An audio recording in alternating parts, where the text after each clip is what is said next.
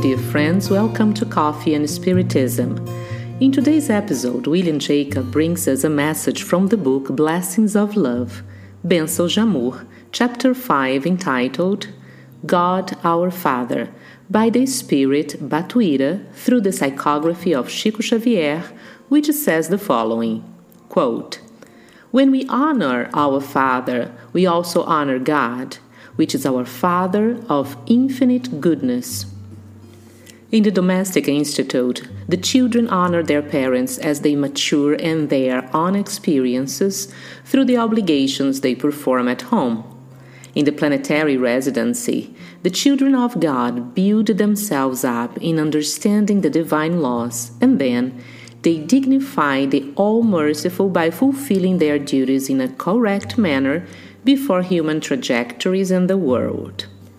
We love God by loving our neighbors. Therefore, we must begin to exercise our selflessness, which will provide us with the necessary access to the divine light. If we have been injured in our daily tasks, we should learn to forget the offenses of the companion who still ignores the consequences of evil. If we are struck by injuries with the intent of exterminating our hope and courage, we have to understand the inexperience of those who are unaware of the power of the shadows they unleash upon themselves and continue to collaborate with the construction of the common good. If a hungry or desperate person approaches us in search for help and consolation, let us pause whatever we are doing to help, because this being is also our relative who begs us for asylum and understanding when they knock on our door. What to think of the unfortunate person who passes by on the public road defiled by sarcasm and condemnation? no doubt hangs in our spirit as to the imperative of understanding and helping him, as he is our brother by the divine fatherhood and awaits our devotion.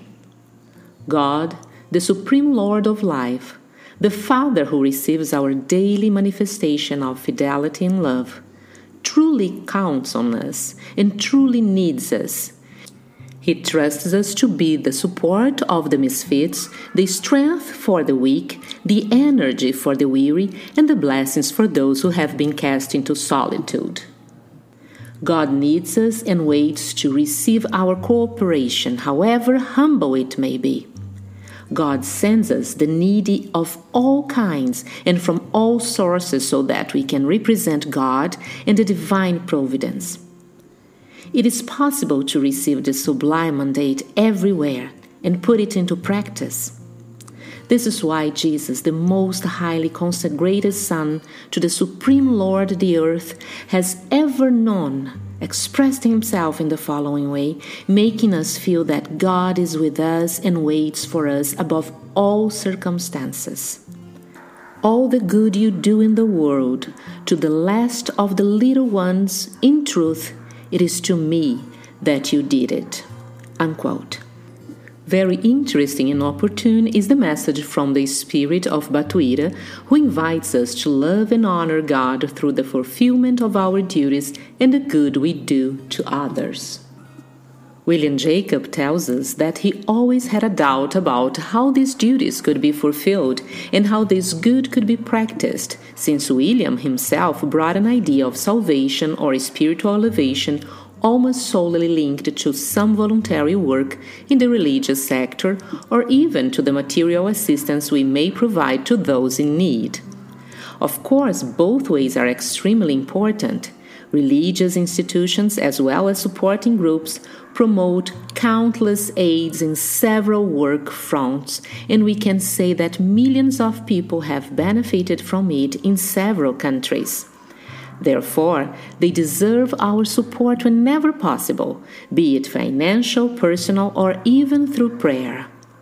Nevertheless, William would like to touch on an overlooked point, which is the role of those who work in professions that are far from religious or charitable institutions and who somehow support the misfits, the weak, the fallen, or even those who are thirsty to learn something new. Based on that acquired knowledge, they'll free themselves from the shackles imposed on them by ignorance. We could highlight the fundamental help of historians, sociologists, political scientists, anthropologists, and many others who teach, instruct, and enlighten humanity with the knowledge they acquired while studying the past. They have been helping us to conduct ourselves in the best possible ways in the present, in order to build up a less unequal, more just, fraternal, and solidary future for all of us. Of course, not everyone makes good use of their intelligence and talent, and in doing so, they miss out on great opportunities to collaborate with God in His work. However, instead of focusing on those who do not do what they are supposed to, it's better to value those who are undervalued and who cooperate in very effective ways so that peace can reign among men. In this way, we ask the superior spirits who watch over us, as well as the entire humanity, to support everyone who has the grateful task of being ambassadors of the knowledge to free us.